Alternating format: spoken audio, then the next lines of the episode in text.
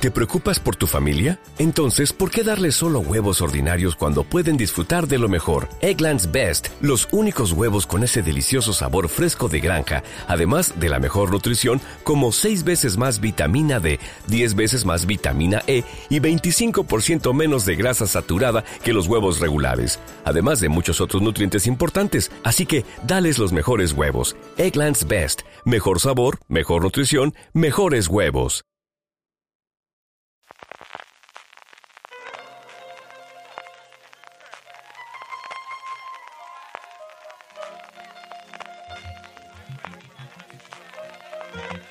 Estás escuchando Fuera de Series con CJ Navas. Bienvenidos a Streaming, el programa diario de Fuera de Series en el que un servidor CJ Navas te acerca las principales noticias, trailers, estrenos y muchas cosas más del mundo de las series de televisión.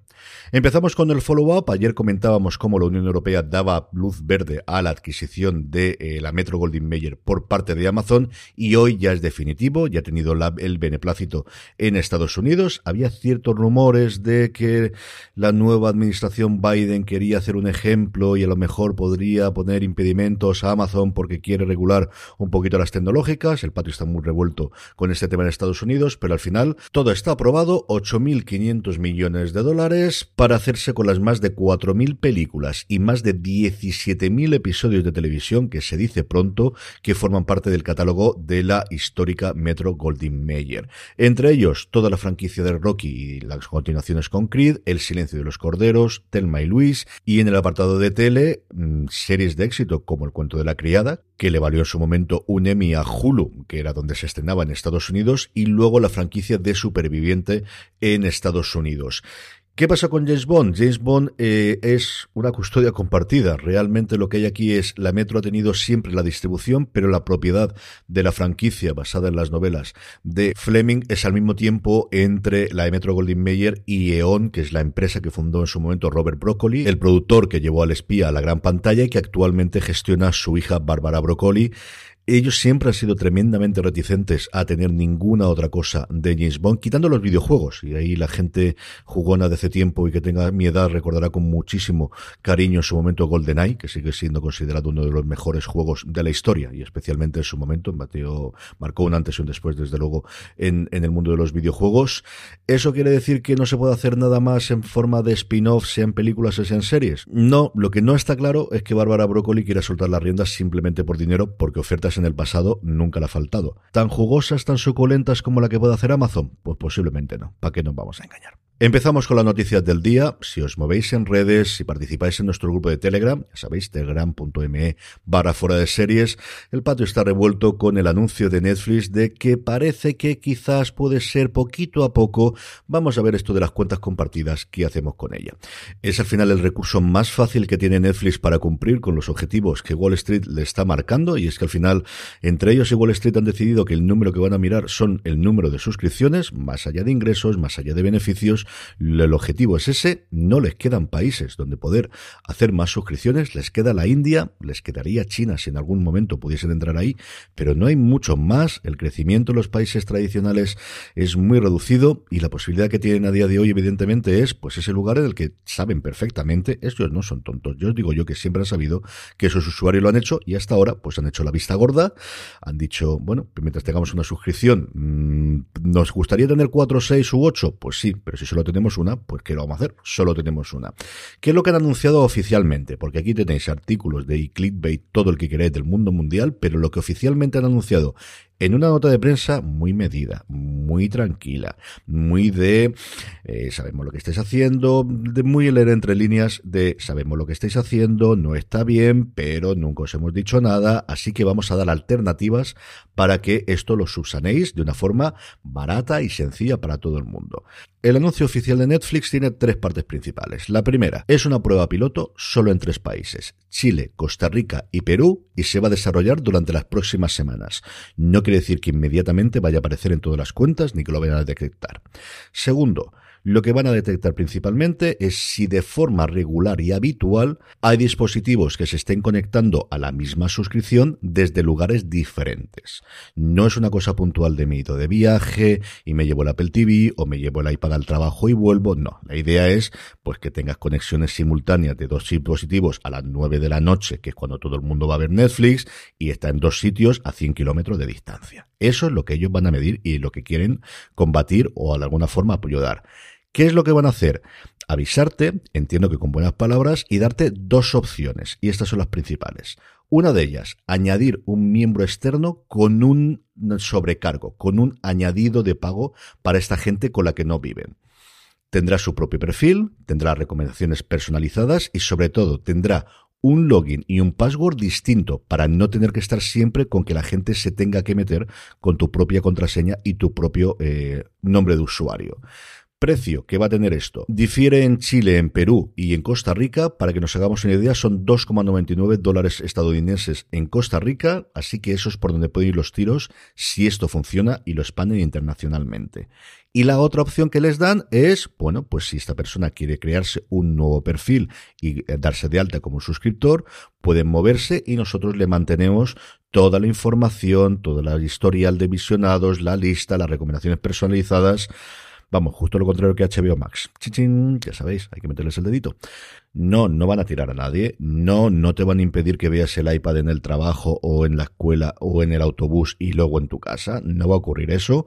Van a detectar lo que todos sabemos que está ocurriendo, que es que en una misma cuenta, en una misma suscripción y especialmente si es utilizando el mismo perfil, haya personas que vivan en lugares diferentes y en ese caso invitarles, por un lado, a que hagan nueva cuenta, pero además esta alternativa de pagando un poco más, vamos a aceptar que esto ocurra. Esto en Netflix, si esto funciona bien, no va a ser la última. Yo creo que el siguiente será Spotify, casi seguro, que siempre los términos suyos del contrato han dicho eh, clarísimamente que la gente que esté en la cuenta tiene que tener o tiene que residir en el mismo sitio y hasta ahora mm, cierto control tienen, pero no muchísimo, y luego todas las demás detrás creo que no es una mala salida. ¿Que a la gente le va a cabrear pagar 3 dólares más al mes? Nos ha jodido mayo, claro, como a todo el mundo que nos gusta pagar menos.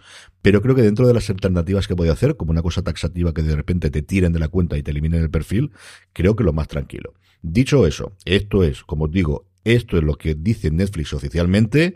Gritos, chillidos y de demás podéis encontrar en las redes sociales, YouTube, eh, Twitch y donde queráis, que para eso están. Más cositas, proyectos que empiezan a tener fecha. The Flight Attendant, la serie de HBO Max con Cali Cuoco, va a llegar el 22 de abril. Hay un pequeño teaser que podéis encontrar en las notas. Mediaset España adquiere los derechos de emisión de Servidor del Pueblo, la serie que lanzó la carrera política del presidente ucraniano. Antes de ayer se confirmó que en Estados Unidos lo había comprado Netflix y era cuestión de tiempo saber quién iba a tenerlo en España. Va a tener unas ventas internacionales estas series que jamás habrían pensado desde luego.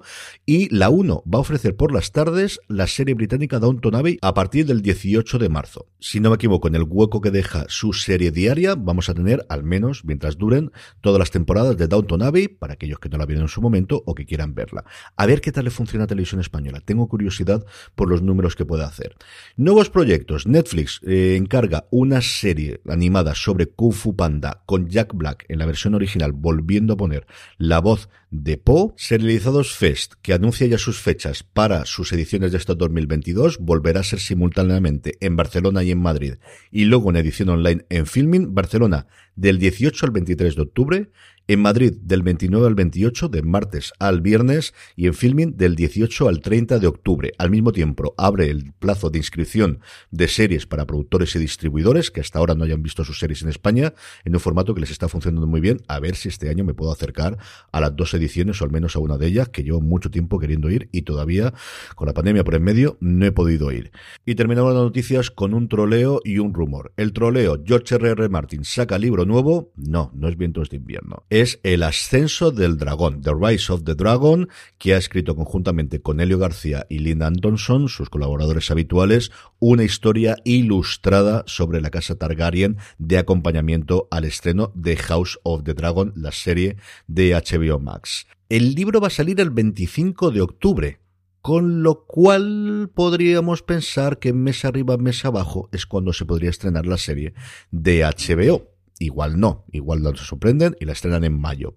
pero estas cosas suelen ir bastante coordinadas y si es el 25 de octubre cuando se saca el libro, yo creo que iría mes arriba, mes abajo. De verdad que sí. Yo no creo que se vaya mucho más. Si tuviese que apostar, septiembre ya lo tiene colapsado El Señor de los Anillos. Octubre no es mala fecha. Ahora de memoria que no recuerdo si hay algún grandísimo estreno. Desde luego nada como El Señor de los Anillos.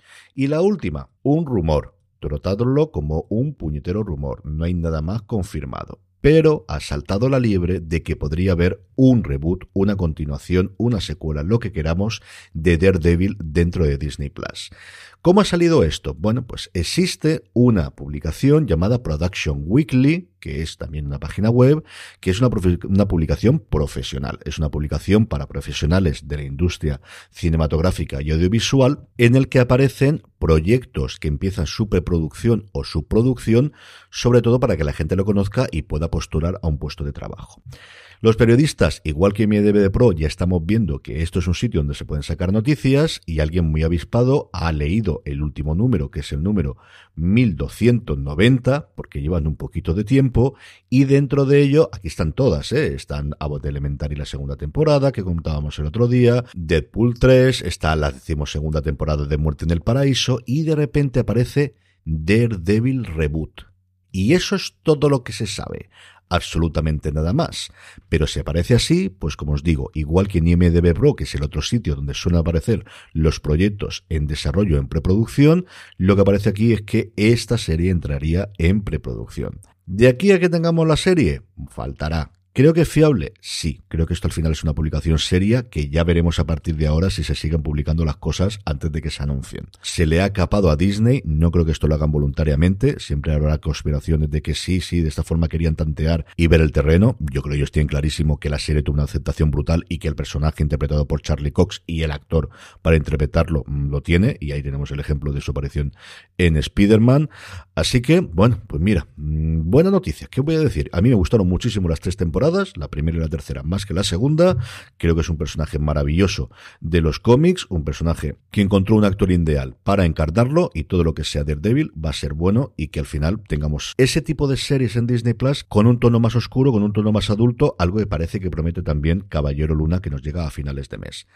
Trailers, tres cositas rápidas. Barry, tercera temporada, por fin, por fin tenemos la tercera temporada de Barry ya lista para estrenar el 24 de abril. Llega a HBO, por fin tenemos 55 segundos solamente de teaser de la nueva temporada de Barry, una de las series que vino totalmente afectada por la pandemia porque empezaban a rodar dos días después de cuando se decretó el confinamiento en Estados Unidos.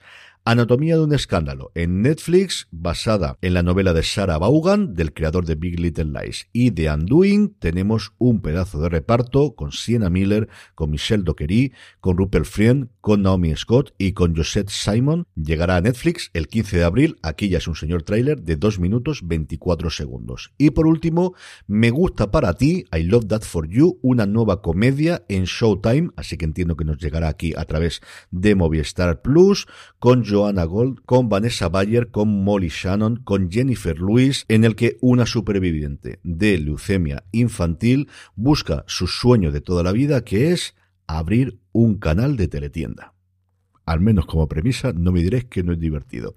Hablando de trailers, es probable, es posible, si no pasa nada, que este sábado por la mañana empiece a hacer aquello que os prometí de un repaso semanal a todos los trailers a través de únicamente Twitch, twitch.tv barra fuera de series, que no lo tenéis, os dais de alta, que es muy fácil y así me seguís.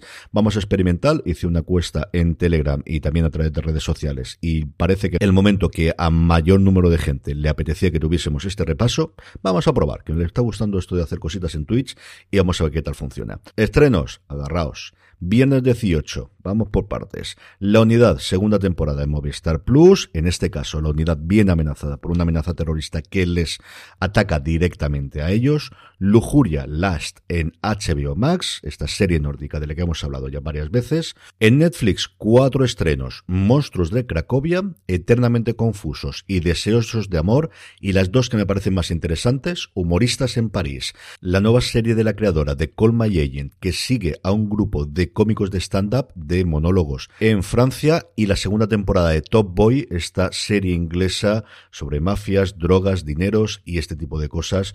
oscura, que quizá ha pasado bastante desapercibida en su primera temporada, que, pero que vale bastante la pena. Y luego para mí los dos grandes estrenos son, por un lado, en HBO Max, DMZ, la adaptación del cómic homónimo que lleva 10 años dando vueltas por Hollywood, solo cuatro episodios, adaptación muy libre porque coge como personaje principal a alguien que es secundario en el cómic, una enfermera que pierde a su hijo en la evacuación de Manhattan cuando una guerra civil en Estados Unidos hace que Manhattan sea una zona neutral, una zona desmilitarizada, que es donde vienen las siglas de. Rosario Dawson interpreta la protagonista, todo lo que haga Rosario Dawson es bien. Yo he podido ver los cuatro episodios que componen la miniserie, el primero de ellos dirigidos por Ava DuVernay. Mm, aquí el asunto es cuántas ganas tenéis de series postapocalípticas en las que hay guerras a día de hoy. ¿Qué queréis que os diga? La factura absolutamente impecable. Rosario Dawson absolutamente imperial. Benjamin Bratt haciendo de pandillero superviviente está maravilloso pero hay que tener el cuerpo para verla. Y luego, la que a mí me ha gustado, porque al final la cabra tira al monte, WeCrash, acerca de la fundación auge y petardazo antes de la salida a bolsa que tuvo en su momento WeWork, centrado en la figura de su fundador, de su cofundador, Adam Newman, y en su eh, pareja, en su mujer posteriormente, Rebecca Newman, interpretados cada uno de ellos por dos ganadores del Oscar, Jared Leto y Anne Hathaway.